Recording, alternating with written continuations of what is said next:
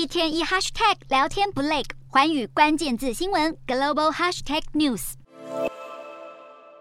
拆除俄罗斯旗帜，重新升起蓝黄两色的乌克兰国旗。乌克兰反攻俄罗斯捷报频传，随着俄罗斯兵败如山倒，俄国内部也出现明显动摇。俄罗斯官方电视台名嘴竟罕见的公开批评俄军战术，更有俄国官员公开联署要求普丁下台。圣彼得堡市议员托斯特伦十一号起草了一份呼吁普丁下台的请愿书。上面写道，普丁的行为损害了俄罗斯未来，刻意避开战争一词，避免签署者因为批评战争而触法。原本只有十九人签署的声明，截至十二号已经有一百零五人连署。这已经是一周内第三个要求普丁下台的行动。普丁从小生活的地方圣彼得堡斯莫尔宁斯科耶区八号开出第一枪。当地议员发表联合声明，呼吁俄罗斯下议院对普丁提出叛国罪指控，解除普丁的总统职务。十号也有莫斯科议员呼吁普丁下台，指责普丁将俄罗斯拉回冷战时代。要求普丁下台的地方议员越来越多，不过已经有几名议员因为涉嫌抹黑俄军，被处以约台币两万四千元的罚款。